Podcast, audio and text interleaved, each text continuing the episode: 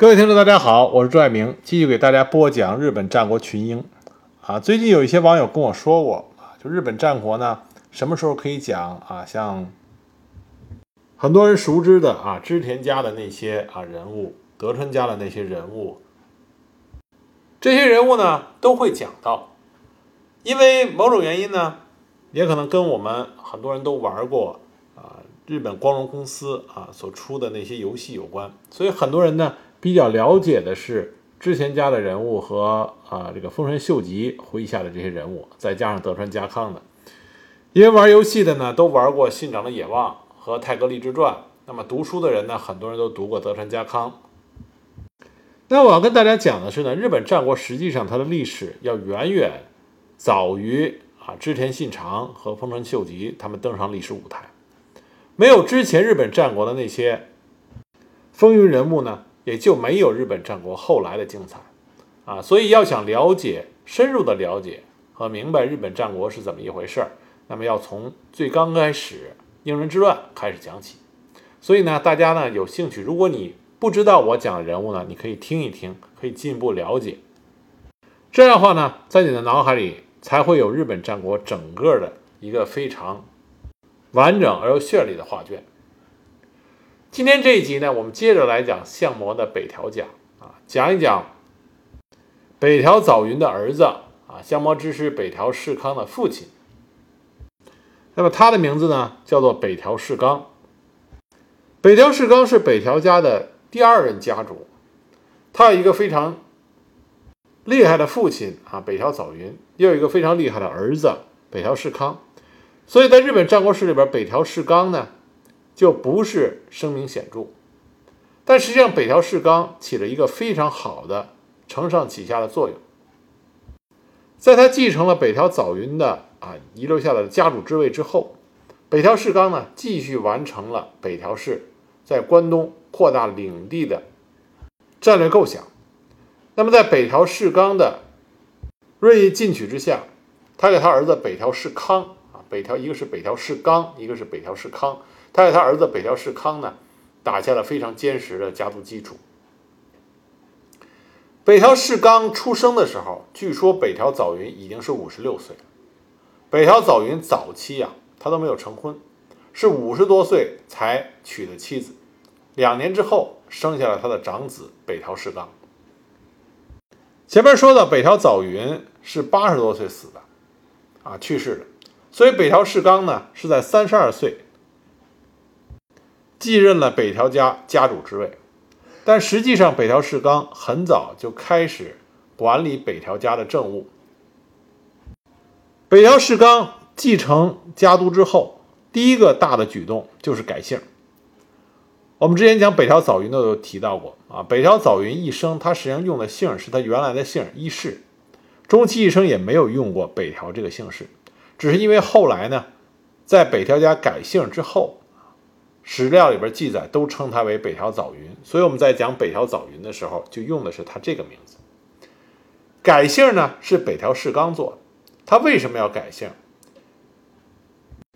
那么日本的史料里边呢，也把北条氏称为后北条氏，就是因为他是改姓而来。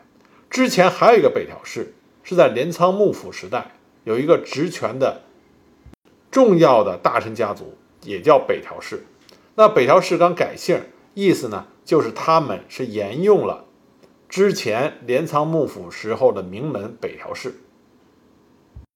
镰仓幕府时的北条氏呢，是元平合战时候举足轻重的家族，在镰仓幕府时期，日本的重要统治者，甚至还领导过反抗蒙古帝国的战争，所以在关东有着非比寻常的威望。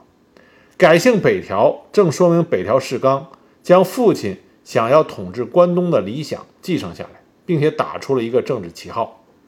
因此，日本史上呢就把小田原城的北条家称之为后北条氏。改姓之后，北条氏纲就把他的战略眼光投向了北条早云就一直想拿下来的富饶的武藏。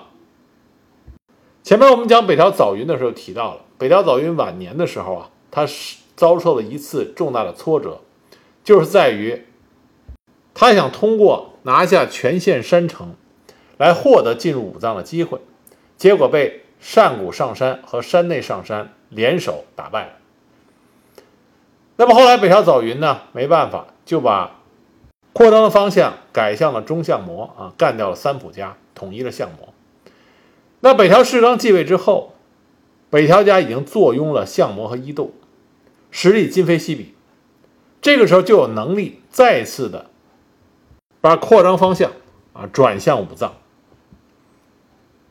因为这个时候上古上山氏已经走向衰落，这就在客观上给北条氏纲提供了进入武藏的大好机会。那么北条氏纲呢，也继承了他父亲北条早云当年侵袭武藏的做法，就是联络内应。他找到的内应呢是太田资高，太田资高呢。所在的太田市本来是上古上山的老臣，但是太田资高为什么要反叛山谷上山呢？这就和我们之前讲太啊讲那个北条早云的时候提到的关东第一名将太田道观有很大的关系。很多朋友对太田道观这个名字并不熟悉，但是太田道观是日本战国关东第一位名将啊，关东登场的第一位名将。这个人相当的厉害，在日本军事史上。也有非常显著和重要的地位。日本的名城江户城就是由太田道观修筑而成的。直到今天，江户城内还有一处叫做道观壕的地方，留有当年筑城的痕迹。这就是当年太田道观在修筑江户城时候留下来的。江户城在日本，无论是选择的地点、修筑的方式。和最后，整个的城池设计都是上上之作。另外呢，这位太田道观平常喜欢读书学习兵法，而且呢，他精读了《易经》啊，中国传过去的《易经》，修得易学，而且通晓五经七书。在饱读兵书之后，太田道观提出了他自己的兵法。他的兵法称之为足轻军法，专门讨论如何的活用足轻，啊，如何使用足轻的集体战术。这是对日本战国的一大贡献啊！因为因为在日本战国的频繁征战之中，足轻被大量使用。太田道观有他自己的兵法，同时呢，他还善于练兵。他设立工厂啊，就是专门射箭练射箭的地方。每天早上招募旗下的武士数百人，实行骑马射箭、站立射箭、坐着射箭的训练。如果谁因为懈怠疏忽没有出席的话，罚以三百文的罚金。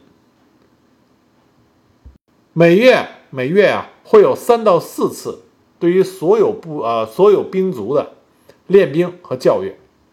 他还有计划的训练雇佣来的农民，成为有组织的工兵、枪兵，甚至具有机动力和打击力的骑兵。而且这个太田道观文武双全，他除了军事上很厉害啊，一代名将以外，在文的这方面，他留下了很多著名的和歌。所以在代太田道观活着的时候。上古上杉家的势力大增，而太田道观呢，也被称之为关东第一名将。如果他能一直活下来的话，那么山谷上杉家就不会出现后来的颓势。但很可惜，木秀于林。太田道观一心一意的想帮助自己的主家山谷上山啊崛起，那么自然。就给另一个上山家山内上山家带来了巨大的冲击，所以山内上山家呢就使用了反间计，挑拨上古上山家和太田道观的关系。结果呢，太田道观这位上古上山家的中流砥柱被上山啊被上古上山家自己给暗杀了，享年五十五岁。据说他被刺杀的临死的时候说了一句：“当方灭亡。”啊，什么意思呢？当方就指的是他的主家上古上杉家，意思如果自己死了的话，上古上杉家就没有未来。他的这句预言果然就应验了。一方面，太田道观死了以后，太田家作为上古上杉家的重臣，就与主家离心离德。那么另外一个呢，他的孙子太田资高就投向了北条氏。他的谋反对于上古上杉家是一个重大的打击。那么得到了太田资高的投诚以后，北条氏纲就率军侵入了武藏。很快呢，在品川高轮原就击败了上古上杉，并且夺取了江户城这个战略要地。那么上古上杉呢，就向山内上杉求援，两个上杉家再次联合出兵攻打毛吕城。北条氏纲立即出兵救援，而这个时候，甲斐的武田信虎也开始插手关东事务。北条氏纲为了避免两线作战，就决定与上杉家议和，并且放弃了毛吕城，给山内的上杉家。这样呢，就使得山内上山和山谷上啊山谷上山两个之间的这个同盟联手关系破裂了。所以在第二年的二月，北条氏纲再次出兵武藏，并且攻克了岩龟城。其后不久，他的嫡长子北条氏康又与上谷上杉家在小井原决战啊，大获全胜。自此。上古上山在北条氏的进攻下，只能是节节败退，最终将整个武藏交给了北条家。在平定武藏之后，北条氏纲又向他昔日的另一位盟友，也就是骏河的金川家啊开战。本来北条家呢和金川家关系不错，而且又是亲戚关系，但是到了北条氏纲时代，北条家和金川家的血缘关系已经。比较淡薄了，而金川议员呢，在家督的争夺中胜出，成为金川家新的当家人，并且很快金川议员和武田信虎结为了亲家。这是北条氏纲不愿意看到的，所以北条氏纲就和金川家翻脸。当然，实际的现实的利益呢，是北条家要与金川家展开争夺河东，也就是富士川以东的土地。在日本战国史上。这段争夺史称河东之乱。那北条氏纲呢，率领北条家在金川家和武田家的夹击之下，丝毫不落下风。那北条氏纲在他去世之前啊，最后一次重要的军事行动，就是第一次国府台会战。这是在下总国的国府台城。这个时候，北条氏纲呢，想将下总国也囊囊括入。北条家的势力范围，那么在这里呢，北条氏纲就和小宫公方的足利义明和李建义遥的联军进行了一次合战。我们在讲关东日本战国史的时候，经常会提到公方。公方实际上是幕府将军他们家族被派到关东进行守护的啊分支。前面我们讲到了古河公方和枯月公方啊。这是幕府在关东守护的两支。那么小宫公方呢，实际上是出身自古河公方的啊足利义明，在他与自己的兄长足利高基争夺古河公方位置的时候失败了，所以被迫流浪。那么在他流浪的过程中呢，就被来自于上总真理谷的武田氏啊，是另外一个武田氏。那么家主叫武田信保。这个人野心很大，所以专门就把流浪中的足利义明找来，把它作为一杆旗帜。那么足利义明呢，也借机就在小宫城啊建立了寓所，所以自称为小宫公方。那么北条氏纲是怎么跟小宫公方产生矛盾的呢？是因为真理谷的武田家啊，武田信保呢病逝了。他一死以后，他的两个儿子，庶出的长子武田信隆和嫡出的次子武田信应开始争夺家督之位。那么足利义明呢，和武田家的一部分大将就支持武田信应。那么正在向相模扩张势力的北条氏纲就支持武田信隆。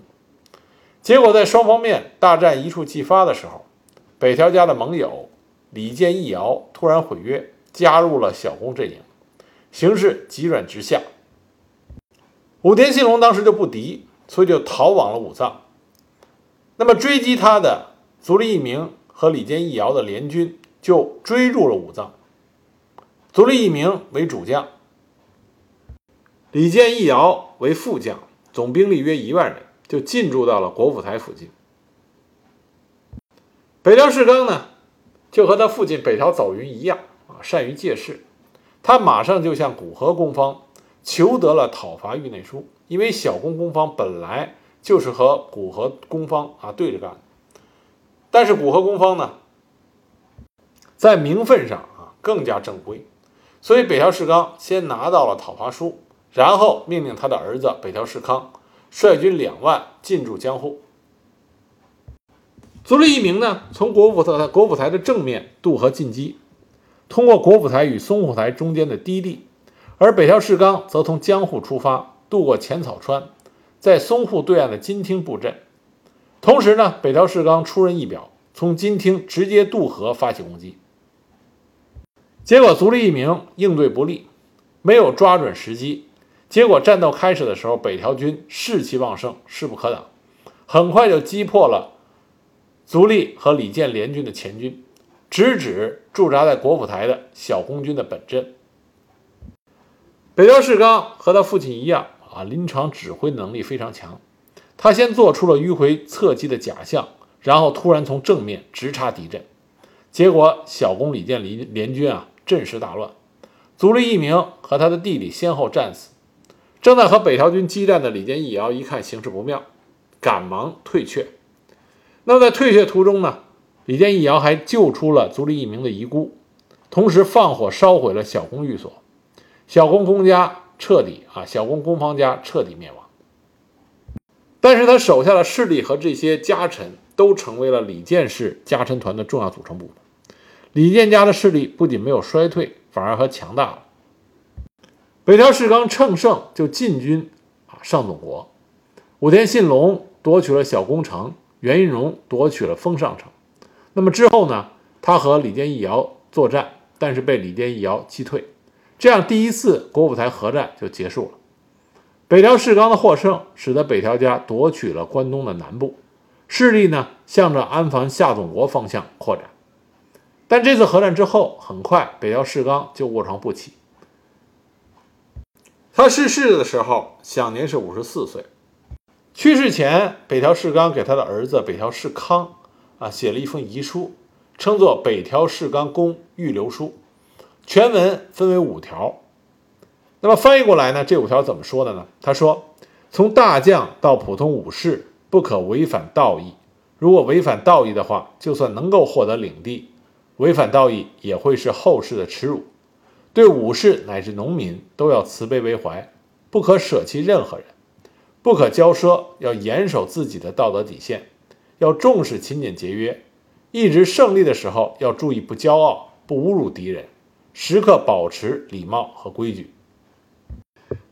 北条氏纲呢，是北条家优秀的家主，他继承了他父亲的战略理念和优秀的家族传统。那么把这些呢，又传给了他优秀的儿子北条氏康，而他的儿子北条氏康在接过家主之位、家主之啊家主之位之后，在他爷爷和父亲为他打下了坚实基础之上，那么北条氏康呢，终于让北条家在日本的关东啊大放异彩，成为日本战国时期一个闪耀的亮点。